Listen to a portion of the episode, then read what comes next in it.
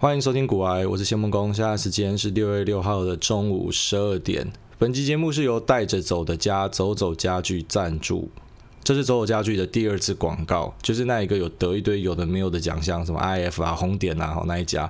那他们现在呢，决定要提供三十组五千折五百九折的优惠给大家。那走走家具它其实他们是致力于专门去救小学美术课被借去考试的那种菜鸡苦主哈。你们只要在他们家买家具，他就会送你设计指导，教你怎么摆设，教你怎么搭配。所以呢，那种美感有问题的，我觉得你们要优先考虑哈，考虑买他们的家具会送的这种额外的服务。然后呢，他们使用的是防潮坚固的桦木板材质。那市面上的量贩店很多，你看到的是属于那种甘蔗板、素合板。那我相信有买过那种家具的，你就知道，好，台湾天气比较潮湿，它会蓬。那花木板它是相对的很坚固啊，那它也是防潮，所以呢，呃，使用的年限上会拉比较长。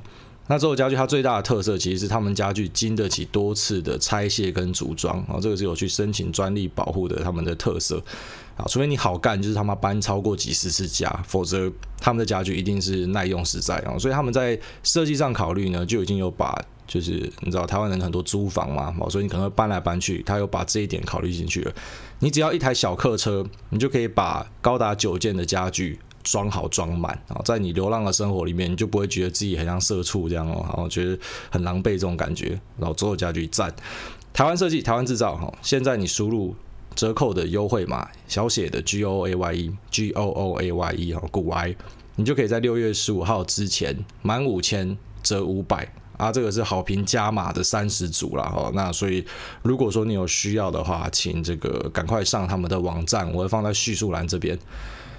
上一集还是上上集节目跟大家介绍三部电影嘛，然后后来这三部电影呢，在 YouTube 在这个 Apple Podcast 这边的互动都还不错哦，就是大家还蛮喜欢电影的。那我、呃、当然是可能就只有喜欢的有浮上来了哈，不喜欢的可能就没有讲半句话。但我觉得三部电影真的很有特色啊。那第一部《Interstellar》它比较有打入主流的市场。那最主要当然是因为导演呢 Christopher Nolan，大家超喜欢这个诺兰拍蝙蝠侠的，所以那时候很多人是支持诺兰，所以跑去看，然后看了之后惊为天人，然后才发现说。哦，干！其实最屌的不是看一般的电影院版本，是要去看 IMAX 版本，因为 IMAX 的荧幕很大嘛，那解析度又更好，所以呢，它拍出来的这个黑洞跟宇宙的效果就很吓人。那黑洞跟宇宙啊，特别是黑洞这一块，其实现在的呃人，你真的都不知道到底黑洞里面实际长什么样子啊，因为没有人进去过黑洞嘛。那在外面你要观测也是看不到的，因为黑洞会把所有的光给吸掉，所以你无法观测到黑洞里面到底是什么的样子。所以他们就请来物理学家啊，就是物理学家当顾问，然后呢去告诉这个。呃，影片的制作团队呢，黑洞应该是要长什么样子哦？根据理论是要长什么样子，所以呈现出非常令人震撼的画面。那这部那时候是很红了。那另外两部其实比较属于啊，人家会讲它叫做 cult film，就是邪典电影、非主流电影，也就是说只会在小圈圈里面红的那一种电影。那 Fight Club 其实当初在上映的时候是没有多少人在看的啊，它的票房成绩。不好，那可是到后来呢，就是越来越多支持者去看，然后才发现哦，这部电影非常有味道。那 Transporting 其实也差不多，因为它讲的是他们在打药嘛，哦，在煮饭，那煮饭就是打药的代称，然后它是一个毒品的电影，所以呢，呃，当然也没有进入到主流的市场。好，总之我是要说，我还蛮高兴看到，竟然有这么多人喜欢我喜欢的电影啊，而且后面那两部是比较像是试水温丢出来看看，因为可能。大多数人没有听过这样子的电影哦，那没想到大家都还蛮喜欢的，代表我们这个同温层的那个厚度越来越越来越厚了，那个温度越来越高了，还蛮高兴的。那就马上主委加码两部哦，因为还是有很多人会希望我再多推荐一些东西嘛。那未来可能在节目里面，反正有空就分享一些东西。那这两部呢是影集，在 Netflix 上面都看得到哦，一部叫做 Dark。那中文翻译叫暗，就是暗黑破坏神那个暗，上面有个门，比较假掰的那个暗哦。那这个暗呢，讲的是关于一个德国核电厂的故事，啊，就这样。那其他详情就自己看。那另外一部叫 Ozark，叫洗钱圣地。那它是一部关于洗钱的故事。刚好发现我超不会介绍电影的，哦，就是很我也不知道讲什么，反正就是你自己看就知道嘛。那 Ozark 这部呢，后来有一天 Bill Gates 啊，比尔盖茨呢，他在分享。在疫情的这段时间，他归在家里，他在冲三小，那他就写到说啊，几本书跟几个影集，还有电影的样子哈，他推荐给大家，他在看的。那其中一部呢，就是这个 Ozark，所以呢，好蛮推荐大家，如果你有时间的话，可以去把它找来看。好了，那我们就先进入关于市场相关的话题。首先，我想先回顾一下啊，其实跟着我们从二月多开始进来，因为我才二月底啊，二月二十八号左右开始录的嘛，所以到现在差不多三个多月。那很感谢有一些听众哦，他其实从我股癌，我股癌是一年前就开始写了，那跟到现在还有节目都有听嘛。那大家都知道，其实我们的成名作应该就是零零六七二 L 哦，就是元大原油正二这个，然后还有关于相关福利熊的话题。那经过了好几集，我们都没有聊这个话题了嘛？好，但是前面我们是很密集的在劝大家为什么不要买这个标的，然后告诉你说，其实跟这种标的有关的，好，比方说什么反。反零零五零啊，反一哈，或者是说正二这种有杠杆的呢，它的危险的地方在哪？我们在前面一直跟大家耳提面命一直讲嘛，但后来其实讲到我也累了啦，哦，还是很多人讲不听的，那当然就不干我屌事了。那反正我已经讲过了，历史记录在那边了。那只是现在我突然想到，我们就来回顾一下，那零零六七二 L，好，从它最低点，也就是原油期货那时候杀到负值的时候。啊，那我们就把它当成是一个最低点，四月多的时候哦。那到现在，其实大家都已经看到，WTI 呢从负值一路弹到了四十块，哦，非常惊人，就是从最低点一路往上冲。那可是我们的零零六七二 L 发生什么事情？它从三点一六块跌到二点四六，哦，就是用同一个起算点来算，零零六七二 L 它理论上是两倍杠杆的商品。所以呢，当原油涨这么多，它应该要涨两倍。但为什么它没有涨两倍？啊，那我相信我讲到这，大家都已经浮出我的声音了。因为第一个，它有夸张的溢价；然后第二个呢，是他们那时候为了要避险，然后就越避越险。他们把追踪的标的期货呢，从近月转到远月。哦，那这样会产生最大的问题，其实就在于说，近月期货呢，它的波动是比较大的。好，那所以呢，如果说下杀它会杀得大嘛，但反弹它也会是反弹最大的，所以等于说在下杀最大的时候，它是跟近月期货，那跟着宰下去。可是呢，反弹的时候，好，他们吓到了，所以他们把它转成远月期货。那其实这是有一点违反游戏规则的。那转成远月期货就会变成反弹的上涨的涨势，它完全没有参与到。好，所以才会呈现这种很荒谬的状况。明明原油从负值一路涨到四十块，这样要算几倍？啊，你用负值没有办法算嘛？那我们就算从一块好了，好不好？也不要算零点几啊，我们直接从一块开始算，所以就是涨了四十倍。但是零零六七二 L 呢，不止没有跟着它的对应标的呃的涨势，它还从三点一六跌到了二点四六哦，所以它跌了几十趴。所以这就是股市里面的荒谬哦。那我觉得我一直以来要跟大家传导的观念就是，我没有办法带你发财，因为发财它有时候靠的是一个时运啊，有时候靠的就是。你刚好在，比方说你在二零一五年开始进市场的，老实讲这一批人超幸运的。好，从二零一五年进市场的，人人都是股神啊。所以为什么会在过去的这几年你看到这么多存股的标的？因为呢，你随便买，好，你都会涨。为什么这么多存股的输？因为你随便买，你都会涨。所以呢，呃，就会变成在大多头市场里面的时候，就会看起来每个人都很厉害。好，因为市场其实在中长期的这个时间轴里面呢。它会是一个正和的，好，一堆人说市场是零和市场，其实不是，市场是正和的，因为这些公司有在持续的创造获利，然后会溢注到这些所有的股东里面，所以在最佳的情形里面，大家是会一起赚钱的。那在时局好的时候，哦，大家都赚；可在时局不好的时候，有些东西就会被挑战。比方说前几年大家一直在讲的这种存股存股嘛，那你有发现很多跟着存股的，在上一波的三月下杀的时候，全部砍出去了，好，受伤惨重。那现在虽然很多弹回来了，他们可能觉得后悔莫及，可是我觉得你也不要这样想啊，你要记得为什么当初你要砍，为什么你要砍光，或者说为什么你要选择减持，那或者是你要为什么选择加码？每个人在市场上遇到不同的状况的时候，他会做出不同样的反应。那最重要的是在下一次。遇到类似的状况的时候，好，虽然每一次的变因可能都不太一样，可是呢，至少你有学到一点东西，就做一些改变，然后呢，你就可以获得更好的报酬。但是在市场里面，就是没有东西是无脑的，所以任何的这种跟你讲什么是无脑存啊、无脑买的，我觉得都有问题。那我们要带给大家的观念，根本就不是要告诉你说怎么样发财，而是说好，我们既然不确定什么东西可以发财，但是有些东西我们是可以确定的。好，市场上的一些坑我们是可以确定的。比方说零零六七二 L 就带来了很多的坑。哦，因为这种追踪期货的 ETF 你都要小心，所有在追期货的 ETF 你都要小心哦。那它可能因为有严重的溢价，世界独有哦，妈的溢价那种几百趴，真的是非常吓人。你直接买贵好几倍，然后你还自己都不知道。那或者是呢，它会有。在震荡期间的摩擦成本，然后也就是说，这个标的如果说进入一个盘整，股票你买进盘整没差嘛？可是你买了这种标的啊、它如果进入盘整的话，它的那个里面的净值会持续的往下掉，所以你的钱就会越来越少。那这都是坑。好，如果说没有人跟你讲这些坑的话，那你就会走很多冤枉路，就会变成说，在二十年以后，就有一批新的小朋友出来，然后讲说，我爸妈讲说买股票很危险啊，你爸妈那时候买什么？因为他买零零六七二 L。好，所以爸妈买那个标的，他可能到最后，好，到他最后面被抬出场，他都不知道为什么他毕业了。你看那些自救会很多，我就觉得很好笑。他在那边留言讲说：“哦，我本来买这个，我是觉得可以财富自由的，结果没想到不止财富自由，还他妈的财富进去蹲啊，就是直接搞到自己被套到爆掉，然后最后面呢砍在最低点。那即便你没有砍在最低点，好了啊，你在最低点一路加码。”那发生的事情是从三点一六跌到二点四六，哦，原油弹了四十倍，然后你的东西完全没有动。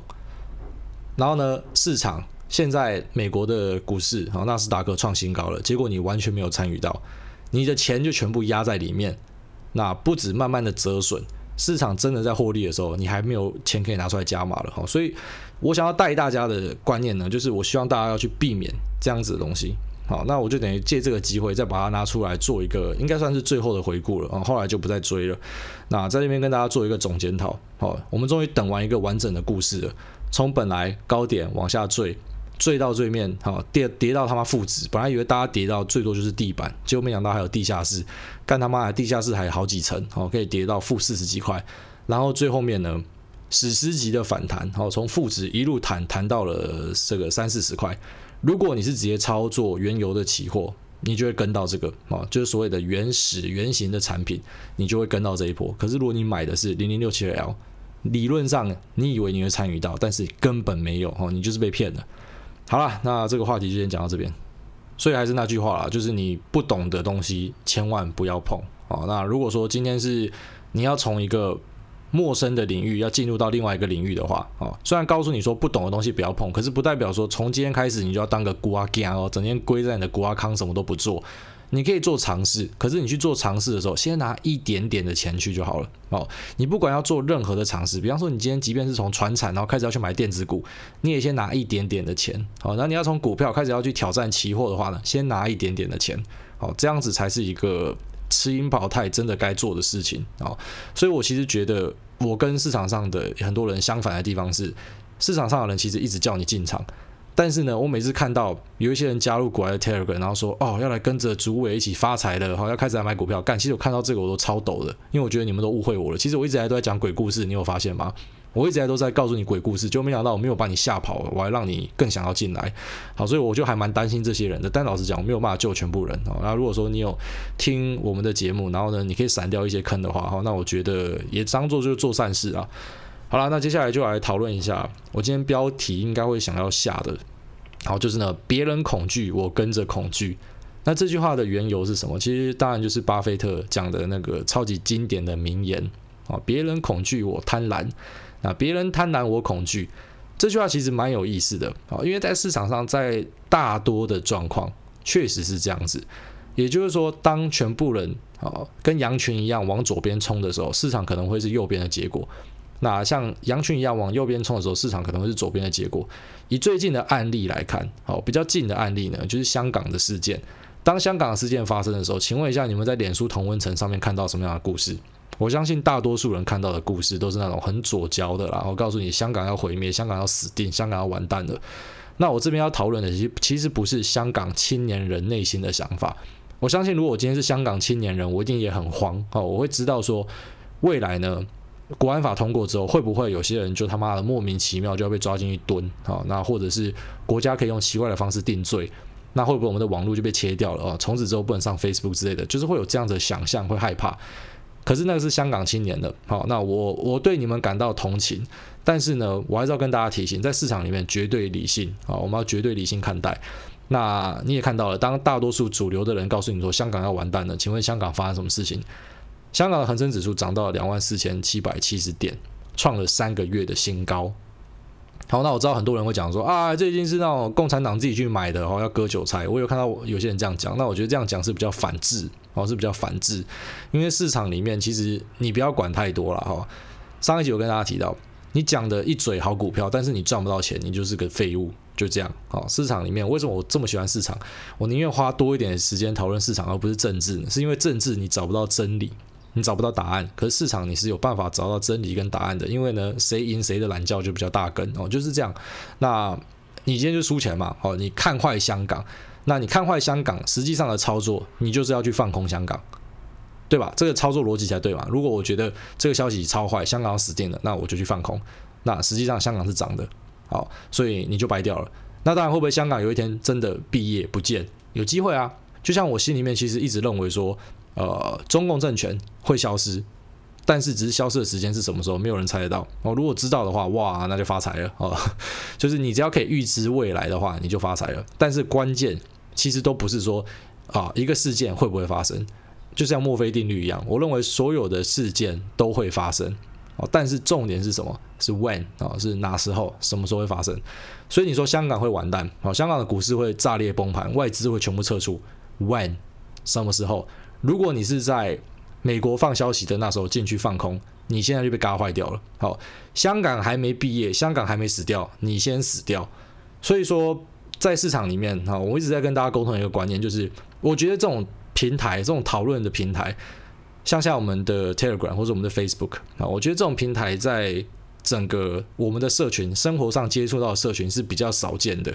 我们追求的是一个绝对理性，甚至到有点冷酷的角度去看每一个事情，而不是用一个感性，好写他妈的作文长长一篇告诉你说，好为什么这东西是不好的。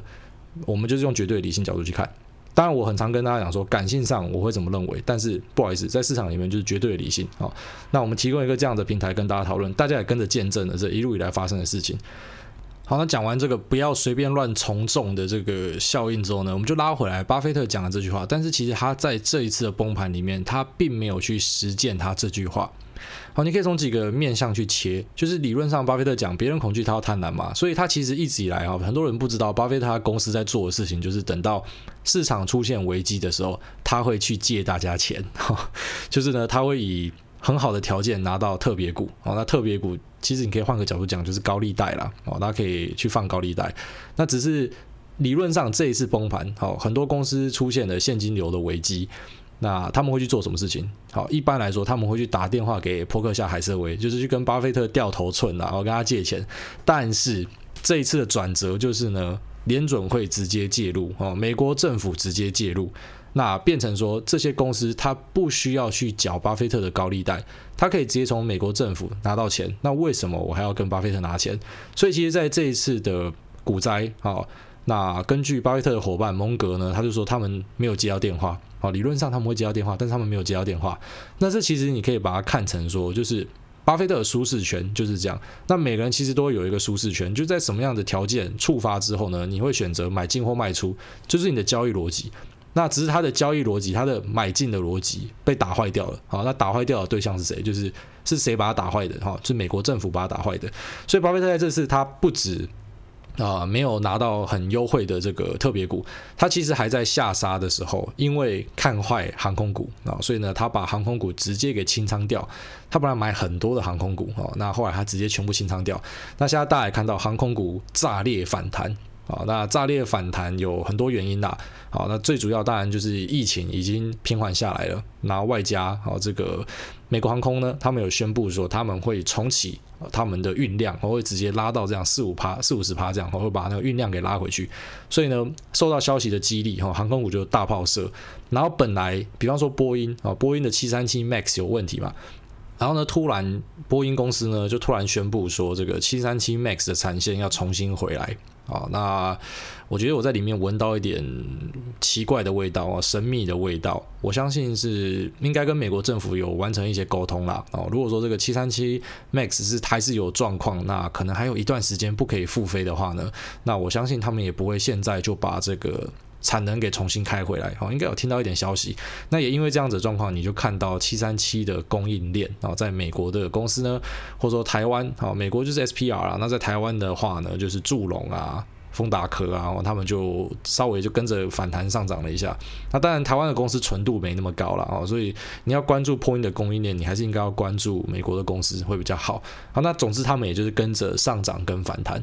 所以在消息的激励之下，啊，你看到航空股，你看到这种航太相关的大爆射，然后就是开始往上涨，那很多人就错过了，啊，包括巴菲特他就错过了。所以呢，这些人真的未来是可以跟孩子炫耀哦，至少我有短线上做赢巴菲特过，啊，我看赢巴菲特，啊，但是你还是要记得啦，就是很多人把巴菲特讲得很差很差的，我觉得那还是啊太夸张，哦，想太多，因为。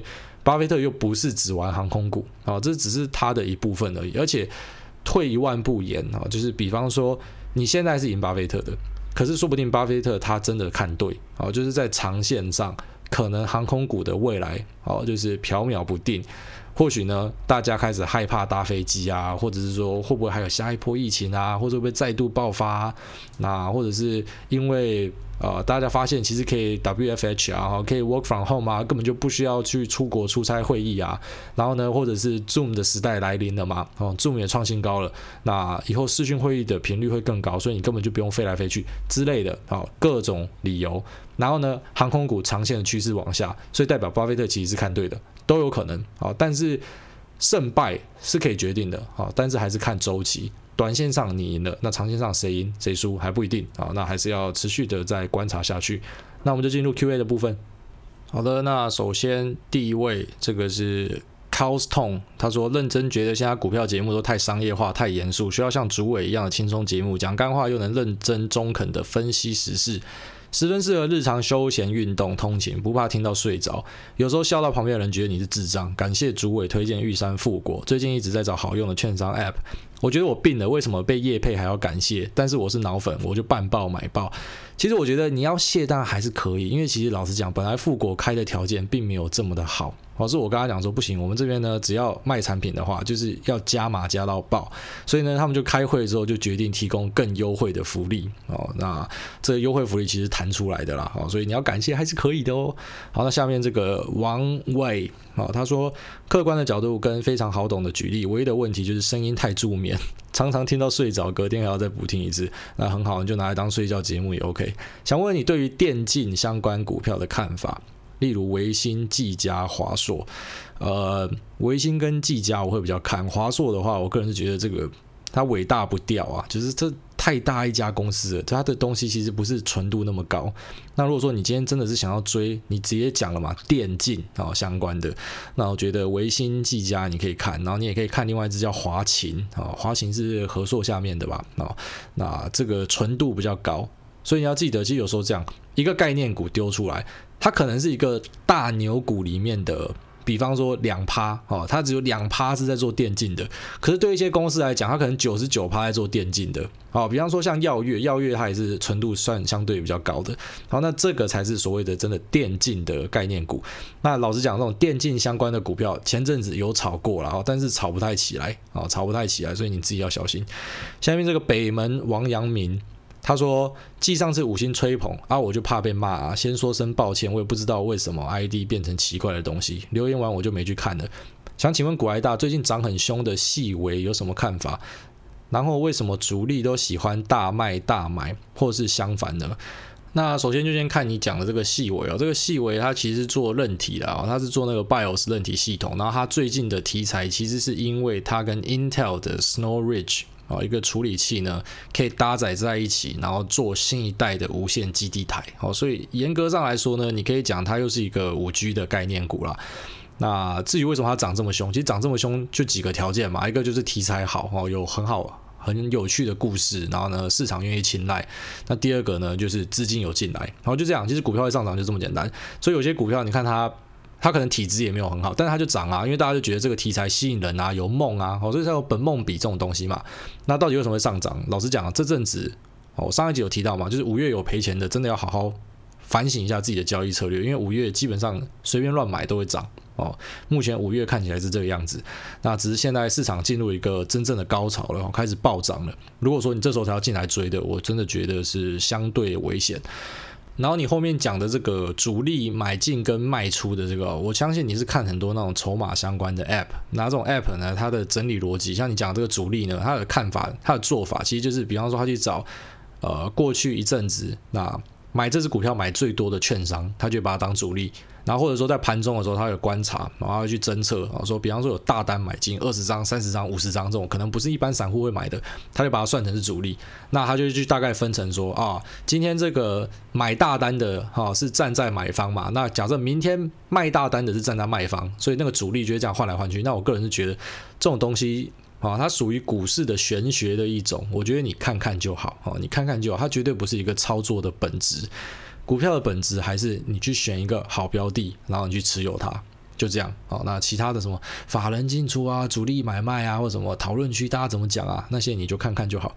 好，下面这个为什么昵称被使用？说五星吹捧，吹吹吹捧。主委，主委你好，想请问啊，这个车辆进口关税还有保护国产车方面的问题。好，这个有空我们可以来聊看看，这个是大话题哦，没有办法在这边直接回答你。啊，但是我的看法呢，就是觉得老实讲啦，我是一直都是抱持着要开放竞争的人啊。虽然说，比方说你今天可能签了一个什么贸易协定，然后你的啊，以农业来讲，你的国内的小农可能就会受到伤害或什么的。但是我的立场其实一直都是，我觉得竞争才是对的哦。一定有一些人会是时代的眼泪，那我们要为了这些时代的眼泪，一直拿国家的奶水去喂它吗？我觉得不对。啊，在我的观点呢，其实我觉得开放竞争，然后呢，这些可能被牺牲的国家可以给他一点补贴，帮助他转型。可是呢，就做到这里，哦，最多就做到这里。那上一个时代的眼泪就是啊，国道收费员嘛，因为我们最后面全部改成这种啊电子电子式的，所以我们不用传统的收费员了。那你会讲说，我们为了要顾收费员的生活，所以呢，我们就不要进入这个电子时代嘛？哦，我觉得这是不对的。但是呢，对于收费员太苛刻，那也是不对的。其实你应该就是帮忙他转型，然后呢，提供他下一个这个工作的选择啊。那这些人他们其实心里面也要调试好，因为有些东西它最终就会变成时代的眼泪哦，这是没有办法避免的。那玉龙呢，他吃了国家的奶好一阵子，这大家也知道了哈。那其实老实讲，现在狗狗肉也是啊，那狗狗肉不也是吃了国家的奶好一阵子嘛？反正最后面哦，你最多就是养它一下子，然后你把它扶起来之后，好。进入这个国际市场去竞争，或者是说扶不起来，你发现扶不起来，那你就果断的把它切断。但是我都觉得那种长时间的去溺爱啊，去宠某一个产业哦，这个绝对是不对的。好，OK，那下一位这个稳啦稳哦，前面那疯狂的吹捧，花式吹捧啊，那下面讲说，呃，有业务跟他讲，投资型保单跟购买基金的意思是一样的。选择美金平衡型还可以拉到年化利率八九趴，跟五零零五零一样，好，所以你的业务就一直想跟你讲什么东西都跟零零五五零一样这样子。然后呢，他说，所以做法上我应该要定期定额存零零五零比较好，还是业务说的投资型商品？哦，我是觉得，呃，你业务讲的这东西哦，他可能是要帮你去做一些配置啊，哦，比方说。不是只有买台湾，然后也买一些这种美国的东西嘛？那其实如果你自己做，我觉得你自己也办得到啊。你台湾就是买零零五零嘛，零零五零就是台湾的国运，简单来讲就是这样啊。如果台湾的国运不错的话，那零零五零也会一直就不错。那之后呢，如果你要投资美国的话，现在市场上这么多标的哦，你可以买 VOO，你可以买 SPY，你可以买 VTI 哦，这种反正就是美国的投资标的很多，你也可以自己买到。所以我觉得这个年代你应该都是。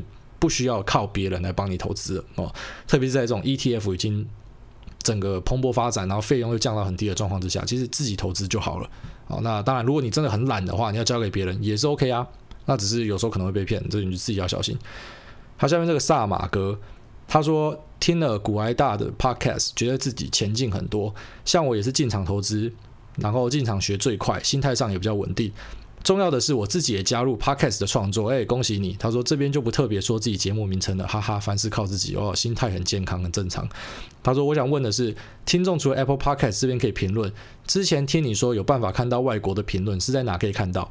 你上一个网站叫做 Chartable，C H A R T A B L E。那这个网站呢，它就可以看到所有平台上面你的排名是多少哈，你个人的节目排名是多少，然后你也可以看到在各国的哦这个 Podcast 的 App 里面呢，哈各国的人是给你什么样的评价。好，下面这一位呢是说，呃，请股外大可不可以分享选股逻辑哈？台北蔡崇问这个，那我觉得选股逻辑很简单呐，好，很简单，首先首重题材。好，你一定要先买一个你愿意相信它的题材。那刚前面有一个讲电竞嘛，哦，他相信电竞嘛。那比方说你相信的是五 G，好，那比较细一点的，你可以说我相信的是五 G 里面的这个三五化工组的，或者我相信五 G 里面的天线，或者我相信五 G 里面的 PCB，我相信五 G 里面的 CCL，或者我相信五 G 的手机。好，那五 G 的手机你可能就要买谁？你可能就会看联发科哦，你可能就会看 Apple 的股票。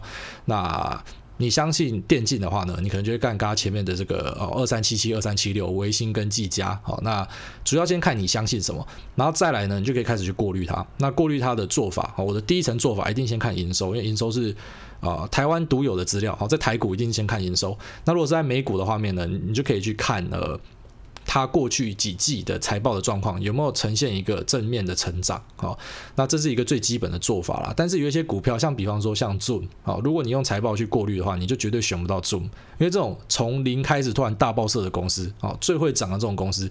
基本上等到财报出来，你可能稍微慢的，好，你就稍微慢的。所以选股有很多的技巧，但比方说你是选一个什么传产股的话，看财报这种绝对没问题。那选科技股的话呢，我觉得其实有时候还是要有一点那种梦想的成分在。好，那你就记得，反正比较重压嘛，我这个可能就丢呃十趴的资金，那我压错就算啦，我还有下一次啊，啊对不对？那如果说我的眼光真的是正确的，长期之下啊，长期之下你一定是获利的。好的，那下面这个女友的心声说。啊，他说谢孟恭，我男友自从听了你的 podcast 就变重度铁粉，动不动就拿你出来说嘴，然后现在连讲话都跟你一样靠北，百觉得困扰的女友。啊，这我该说什么？那下面这个 Dream Red 说五星吹捧，觉得股癌大的投资观念对照看过的理财书籍，觉得股癌大是有大量阅读的聪明人。从 YouTube 的 KK 秀影片看到股癌大一脸我很屌睥睨一切的表情，觉得很熟悉。和同样是聪明人的高中同学聊到，最后结论是年薪聪明五虎版的陈志远，大家觉得像吗？我还真的没听过人家讲讲我像陈志远。好啦，感谢你的夸奖哦。那我在百灵果上面有一脸睥睨一切的屌样吗？我觉得还好，其实我的脸就长得一个就那样子，所以我太太很常讲说我是 bitch face 啊，我就是 have a bitch face，因为我就看起来就是一个一个臭婊子，她很常这样讲啊。那好吧，对啊。好，下面这个欧马克啊，这个是青春点点点的主持人欧马克哈。另外一位教主呢，他说听到自称进步派逼人表态的那段，让我忍不住在街上大叫 “Bravo”，眼神默默看向，然后放一个 emoji。他那个 emoji 看起来是看向旁边，所以你一直讲说你老婆还是你太太是这个进步派的人吗？哎，然后呢，他下面讲说，然后看到前面留言说要前往南越工作的已婚男子羡慕不已。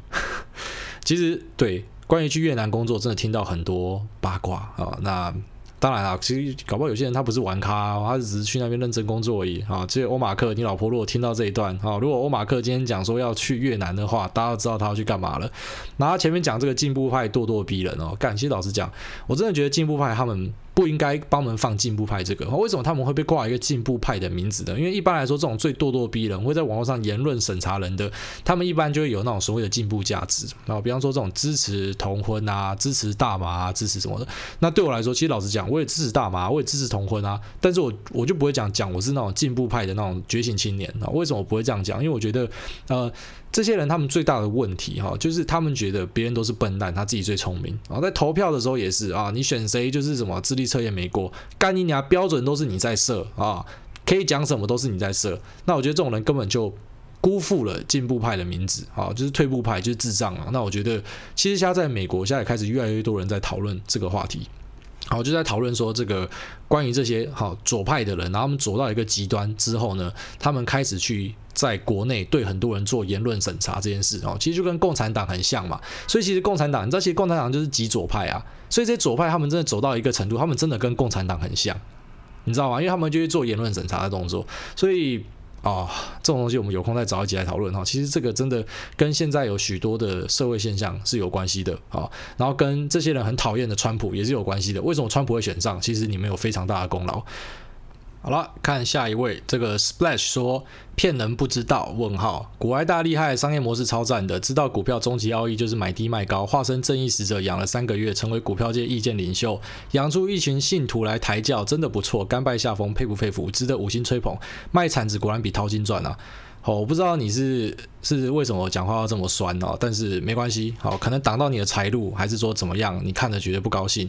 好，那我养信徒来抬轿，为什么会说我养信徒来抬轿？你说，如果你是讲我前几天调侃自己讲的这个，好，比方说这个元太跟玉山金，那我只能讲你是菜鸡菜到不行，好，你的观念完全错，你知道。真正的主力要炒的股票是炒哪一种吗？我相信你一定不知道。如果说你真的以为这种哈法人等级的股票是由散户炒得动的，那你真的是菜到不行啊！但是没关系，我就在这边，因为你一样留五星，留五星我就有一个制约行为。好，虽然他很明显在酸我的，没关系，但我就要我就要帮你解答。首先呢，要去炒股，一定要挑那种量少到不行哦，可能就是几十张，了不起最多最多一百张，一定要挑量很少的股票。因为你才炒得动哦，一般的金主他可能会准备几千万，那有些金主呢，他可能会去结合，比方说这个几个哈串联起来，然后呢，大家都拿几千万出来，在里面做这种，比方说今天我买，然后明天我倒给你，好，一来一往，一来一往，然后把股价的价格慢慢往上推。所以像这种呃炒股呢，它一般下面会配合一个。一般都是以烂群为主的这种集团，那这种烂群的特色是什么？你进去里面，他就会告诉你要买什么股票，他直接把清单列给你，然后他会叫你说买了之后你就不要动，好，买了你就放着。为什么会叫你买了就放着？因为呢，今天一档股票假设有一万张的筹码在市场上。那一万张好，假设我信徒买了，买走三千张，那三千张买走之后还有七千，还有七千张嘛？可是这七千张里面可能董监事持股又三千张拿去了哈，所以剩下四千张是真的会在市场上交易的。所以当他们把筹码都固定的差不多之后，我就变成他可以用比较少的钱就去撬动这四千张，然后在市场里面就可以去做一个炒作，而且这种炒作一般来说还要跟公司派讲好。啊，为什么要跟公司派讲好呢？因为如果我今天不讲好的话，我炒上去，公司派直接倒下去给你。好，因为公司派一般他们自己可能手上持股超多的。好啊，你要炒我们家股票，我就倒给你。好，你要多少？龙口利啦，哦，全部都有。所以一般还会跟公司派套好。所以关键的条件前面讲了哈。一般他们会结合什么？像之前那种丙种金主，啊钱一定要够多，然后再来呃做手的数量哦，要结合一群人。然后第三个选股一定会选非常冷门的股哦，然后不会去选这种有法人在关注的股，绝对不会。然后呢，再来就是会下面会去养一群信徒，然后丢股票给你，告诉你说这几档哦，你们去买，然后买的不要动。所以现在有很多的赖的社团，其实在做这样的事情。那如果你要讲我在炒股，我只能讲说，你只是在你的讲话之中透露出你真的是他妈菜到爆哦！你把我们的笑话当成是一个认真的东西，然后拿来酸我，我真的觉得要再加强哦，要再加强。但是给我五星，我就没有办法骂你。好，下面这个东东缪说。菜鸡的股票是不是太多了？股大，请问一个菜鸡，他持有十四档股票含 ETF，是不是太多了？有时候都忘记到底为什么买它。我觉得你持有十四档股票含 ETF 其实不多，哦，数量其实是 OK 的。但是你忘记为什么买，妈，问题在这边，哦，千万不可以忘记为什么你要买股票。然后下面这个小菜鸡说，推股癌大，老婆漂亮，但是好奇股癌大打游戏可以开直播吗？呃，我游戏其实目前老实讲没有打得很好，吃鸡可能打个二十场才可以吃一场鸡，所以呢，等到后来打得很好的时候再考虑要不要这个开个什么直播之类的。好，下面这个股市头强壮的鼠说，今天三创好玩吗？他说推爆五个星，看到挨大很想合照，下次要合照就直接来啊。好，虽然我一直讲我不是靠脸吃饭的，然后这个拍起来应该很很奇怪哈，但是没关系，如果你想要拍照的话，你就可以直接来跟我打个招呼就好了。好，下面这个 U 先令说，问股癌大大，如果手上持股被投顾跟电视点名，要不要把持股卖掉？好，然后下面是花式吹捧，我觉得一样回撤。好，很多东西当人家告诉你一件事情的时候，你要做的第一件事不是相信他，而是回撤，你就把它拿去套用嘛。像你的这个案例就是，你就去新闻网站，然后把他们正在吹的啊，他们正在吹的股票找出来，然后呢，你去看他们在吹的股票后来是上涨还是下跌。那我直接告诉你我的结论，我的结论是其实没有正相关。那有时候呢，吹捧它后来是上涨，有时候吹捧它其实后来是下跌，所以还是看状况。反正就是以股价为依归，跟我们最前面讲的一样。好，你前面的理由讲太多，你的这个心里面的想法转太多都没有意义。好，重点是股价怎么走。那以去年散热股，其实老实讲，媒体蛮早就开始报去年的散热股，还前年好，今天去年。